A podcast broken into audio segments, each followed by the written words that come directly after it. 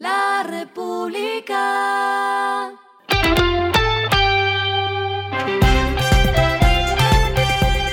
Al final de la jornada, esto es lo que debes saber sobre el comportamiento de los negocios, las finanzas y la economía. Las movidas de hoy fueron.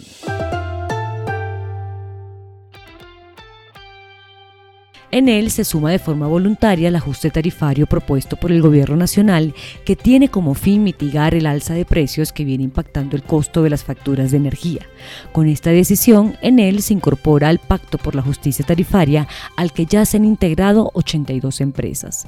Por el contrario, la filial de EPM, Afinia, le dijo no al ajuste tarifario porque eso atentaría contra la liquidez de la empresa.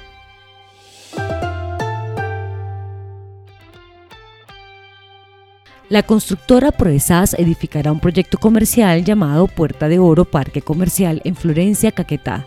El diseño y la construcción del centro comercial se enfoca en cuatro focos para reducir el impacto ecológico, entre ellos los paneles solares y la recolección de aguas lluvia.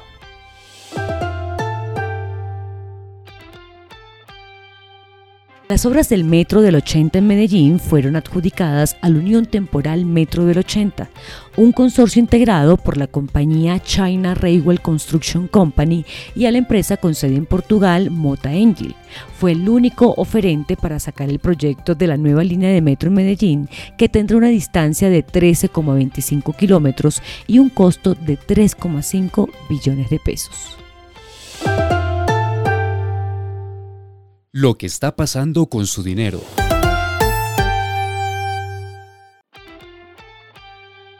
Un sondeo LR reveló que las entidades bancarias con las mejores tasas efectivas anuales para la compra de cartera son Banco Pichincha, COP Central e Itaú, con un interés de 16,77%, 18% y 18,15% respectivamente.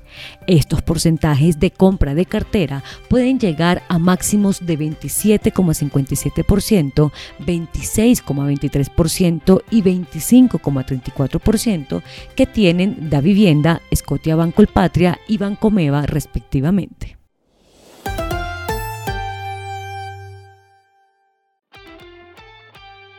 Los indicadores que debe tener en cuenta. El dólar cerró en 4.611,18 pesos, bajó 0,70 pesos. El euro cerró en 4.475,61 pesos, bajó 8,52 pesos. El petróleo se cotizó en 87,04 dólares el barril. La carga de café se vende a 2.323.000 pesos y en la bolsa se cotiza a 2,79 dólares. Lo clave en el día. El director del Departamento Administrativo de la Presidencia DAPRE, Mauricio Liscano, reveló la reestructuración de los órganos de la presidencia con el fin de generar ahorros y eficiencia. Entre los cambios destaca la eliminación de siete altas consejerías y 80 cargos aproximadamente en el DAPRE. Las cuatro consejerías que quedarán son las de las regiones, la de la paz, la de derechos humanos y se creará una que se llamará reconciliación. Estos cambios se adelantan con el fin de que este sea el gobierno con menor burocracia de la historia, dijo Liscano, quien además precisó que el ahorro para los contribuyentes entre gastos de inversión y de funcionamiento es de 23 mil millones de pesos para lo que resta de 2022 y de 83 mil millones de pesos en 2023. Un detalle que dio al final es que si bien la planta actual del gobierno pasa de tener 950 a 870 cargos, les aumentarán el sueldo en un 10% a las personas que no ganan más de dos salarios mínimos, que son 225 personas.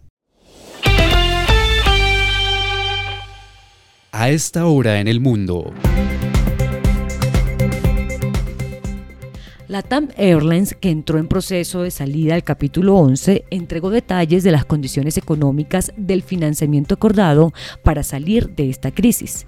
Esto significa que ya tienen los fondos para pagar su financiamiento y la compañía espera que durante la primera semana de noviembre pueda culminar su paso por el Código de Quiebras de Estados Unidos. La aerolínea espera salir del proceso del capítulo 11 con 2.200 millones de dólares de liquidez y una reducción de deuda de aproximadamente 35%.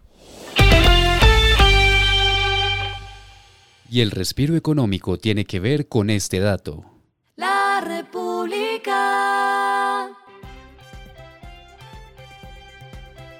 Times Higher Education publicó los resultados de su ranking de las mejores universidades a nivel global que midió a 1.799 universidades de 104 países y regiones. En el listado destacan 15 universidades colombianas, entre las que se encuentran en las primeras posiciones la Universidad ICESI de Cali, seguida de la Universidad Javeriana y los Andes. La Universidad ICESI se ubicó además como la número 10 en Latinoamérica al alcanzar la posición 601-800 en todo el ranking. La República. Y finalizamos con el editorial de mañana. Los motociclistas también deben poner de su parte. Es cuestión de deberes y derechos. Los moteros también deben poner de su parte para hacer que su movilidad sea más segura y no se convierta en tema de orden y salud pública. Esto fue Regresando a casa con Vanessa Pérez.